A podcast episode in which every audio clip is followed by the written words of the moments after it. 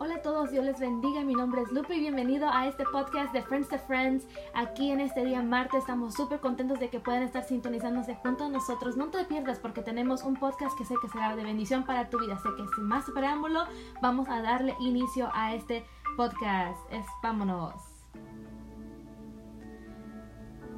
Bueno, Estamos muy felices de que puedas estar con nosotros en el día de hoy. Estoy muy feliz de poder reingresar aquí con los podcasts. Nuevamente, si tú sigues Friends to Friends y estás siempre al pendiente de todo lo que hacemos, de verdad que, de verdad que me bendice mucho a mí. Eh, y me alegra mucho que tú puedas estar junto con nosotros apoyando este ministerio y que de pronto también sea de bendición para tu vida.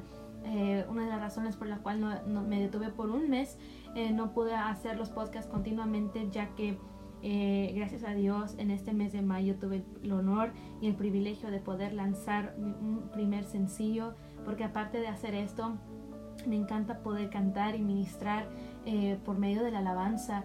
Y entonces el Señor me permitió poder lanzar mi primer sencillo a las plataformas digitales para compartir un poema la cual fue un tiempo vivido, un tiempo procesado en mi vida y, ahora ha servido como testimonio de poder hablar de las nuevas grandezas de Dios. Así que por esa razón estuve un poquito ausente, pero aquí estamos dándole a full con todo con nuestros podcasts porque, porque para mí me bendice mucho poder compartirte lo que el Señor pone en mi corazón de poner. Así que en este día, este episodio de verdad que es muy especial eh, si vieron los reels en, Instagram, entonces ya sabrás más o menos de qué se tratará. Pero para que escuches el full podcast, vamos a darle comienzo a este. Yo le puse como título No detengas tu asignación. Y quiero que te concentres bien en lo que el Señor ha puesto en tu vida en estos tiempos. ¿Qué tipo de asignaturas te ha dado el Señor?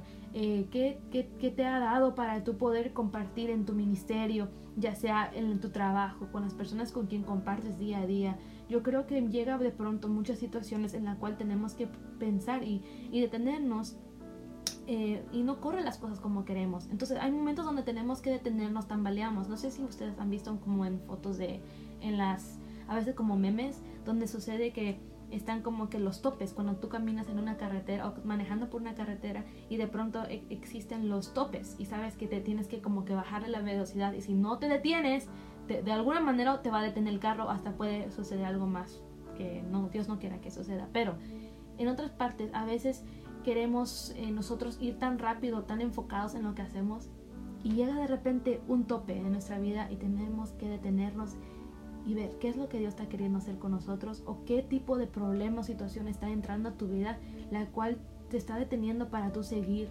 adelante con todo lo que Dios ha dado. Así que sin más preámbulo vamos a comenzar. Pasa tiempo a solas. Em, pasar tiempo a solas con Dios, a pesar de tener una agenda apretada, debería estar siempre presente. Es notable pensar que Jesús en un corto lapso de tiempo fue versado, compasivo, todavía para mostrarnos lo poco que podemos tomar cuando la vida constantemente arroja razones para estresarnos. Mira, en esta semana sinceramente preguntémonos, cuando en sí no hay un, día en la cual nos sentimos decaídos, preocupados, eh, razones de la cual que la situación esté fuera de nuestro control. No pases lo que te digo de un oído a otro, pero ponte a pensar cómo llegas a pasar el resto de tu tarde o tu día después de oír todo lo que ha sucedido. Te han dicho eh, tal fulano hizo esto, afectando lo que te presentaste a escuchar o que en medio de tu día recibes noticias dolorosas de un ser querido que necesita atención médica y sueltas todo para procesar lo que había sucedido. esos son unos ejemplos que te quiero dar ahorita, pero yo no sé cómo insista tu situación. Digo esto porque poniéndome en esos zapatos, sinceramente hablando, creo que cada vez que he oído malas noticias he sentido un peso, un peso de un proceso difícil y creo que mi primera reacción es estresarme, más de lo que pienso es encerrarme, de todos para yo soltar toda esa emoción en mi cuarto.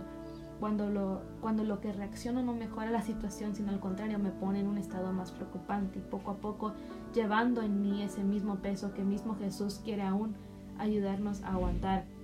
Si más bien entiendo, todos estamos pasando por algo que nos preocupa o nos mantiene siempre en alerta por las noches, noches de insomnio. Y es que la verdad es que nos estancamos y no salimos de aquella situación por no soltar lo que no te corresponde llevar, si bien quiero yo compartirte algo interesante que nos relata la Biblia, es que muchos de nosotros conocemos quién es Juan el Bautista. Él era un hombre a quien abrió camino para la venida de Jesús, un hombre quien la palabra describe como ah, describe como alguien que fue fuerte en el Evangelio, pero firme en todas sus convicciones de poder presentar al Mesías, quien iba a llegar. Entonces, aún con las altas posibilidades de ser ejecutado en el proceso, mantuvo su postura y aún los pies puestos en firmeza por ser transparente y directo con lo que la Biblia claramente quería informarle a la vida de muchos para que conocieran su mejor para que conocieran su mejor interés sobre las vidas de muchos de ellos. Cuando ya la palabra se cumplió y Jesús nació, no fue hasta sus 30 años que entonces su ministerio se activó a tiempo completo. Juan, amado por Jesús, fue decapitado por ser amenaza de la vida de rey Herodes quien en secreto mantenía una relación con la mujer de su hermano que no le correspondía. Y en medio de esto el rey Herodes no decide matarle por ser amado y respetado entre los judíos y lo mantiene encerrado. Y poco tiempo después, la hija de la mujer con quien estuvo rey Herodes celebraba su cumpleaños y la hija dice, decide preguntarle a su mamá, pues ¿qué pido mamá? La joven no sabiendo el siniestro plan que, la, que tenía ya en mente, la hija complació a su madre y pide entonces la cabeza de Juan el Bautista algo tan fuerte y doloroso ver que en un hombre que solo quería hablar verdad, aun cuando fuera algo difícil de escuchar o oír, esta mujer y este hombre decidieron ser cobardes y quitar la vida de alguien tan inocente. ¿Y qué sucede? Que tras la muerte de un ser querido, tras noticias que te enteras de un momento a otro, de ser partícipe de algo que tal vez no concuerdan con morales que no van contigo, por la presión de actos impulsivos que llevan a cosechar consecuencias, tanto nosotros como el mismo Mesías, la primera reacción es contemplar lo sucedido, lleva a nosotros un peso de ansiedad y preocupación de solo querer apartarse de todos para desahogarnos con la situación, ¿verdad? Pero cuando tú eres alguien quien reconoce que ha sido escogido por Dios para llevar a cabo una asignación impuesta por el Padre, es donde más serás probado ante las diferentes reacciones de tu ministerio talento que tú posees. En otras palabras, dentro del mismo capítulo de Mateo, capítulo 14, podemos ver claramente cómo tras escuchar las noticias del fallecimiento de Juan el Bautista, me impresiona esto porque, mira, Jesús buscó un lugar donde estar solo, pero en cuanto dice la Biblia que una multitud grande lo siguió y no sabían que en unos momentos le llegó a sus oídos esas noticias, la cual lo único que quería Jesús era estar solo, imagínate. A mí, si fuera yo, yo creo que digo, estoy triste. Ah, tal vez, un ejemplo, ok, tomé un examen en la universidad que era tal vez súper importante y no la pasé. Yo lo creo, no quiero, no, yo tal vez mi primera respuesta no sería ir a celebrar, ¿verdad? Sería ir a mi cuarto, tal vez llorar y procesar la situación. Y yo digo, si alguien viene tal vez a mi casa y me dice, Lupe, mira, estoy pasando por esto, ayúdame. Y yo estoy pasando por algo tan difícil, ¿cómo me voy a detener yo para ayudar a esa persona. A mí, yo te pregunto a ti, ¿cómo tú, resolverías eso? Obviamente, el que, así como Jesús, que tiene compasión de la multitud, así igual nosotros debemos ser a nosotros con las personas. Y oyendo Jesús se apartó de ahí en una barca, un lugar desierto y apartado, y cuando la gente lo oyó, lo siguió a pie desde las ciudades, así dice la palabra. Entonces Jesús tomó cinco panes, dos peces, y levantando los ojos al cielo bendijo los alimentos, después partió los panes y se los dio a los discípulos y los discípulos a la multitud. ¿Y qué sucede? Que vemos el carácter del Mesías, quien a pesar de los pesos que llevaba, él no se detuvo en su dolor, sino que se volvió al ministerio que había venido a hacer. Y la pregunta en este podcast es, yo quiero hacerte esta pregunta siguiente, es, ¿acaso estás deteniendo tu asignación? Yo te pregunto eso. Y la verdad es que se trata de no parar, de no darte por vencido, sino constantemente alimentar y darle seguimiento a lo que te ha confiado Dios. Al ver Jesús como aún en medio de dos escenas tan distintas en solo este capítulo, Jesús nos enseña cuán importante es mantenernos bien compuestos ante cada situación presentada, sea esperada o sea inesperada como los topes que ya te daba al inicio como ejemplo. Cuando tú decides ser resiliente, ser, ser dispuesto a darle todo con todo, quiero decir que que en otras palabras quiero decirte, tener la capacidad de recuperarte y rápidamente secar esas lágrimas ante tus dificultades, la dureza o la adversidad. Entonces Jesús mismo se encarga de consolarte tú cuando, cuando tú sacrificas tu dolor por amor a Él. Imagínate tú estar a las pies de aquella multitud sin saber el antecedente de los pasados de Jesús. Vienes a Él con tu necesidad. ¿Serás capaz de rechazar aún por tu angustia y tu dolor? No, Jesús tampoco lo hizo y yo creo que tú y yo no debemos hacer lo mismo, que aunque pasemos por tanto, alguien como Jesús, Él, a pesar de todo, fue 100% humano y 100% divino y sintió lo que tú y yo estamos sintiendo y, él se compadeció aún de eso y siguió hacia adelante con lo que Dios había encomendado él hacer.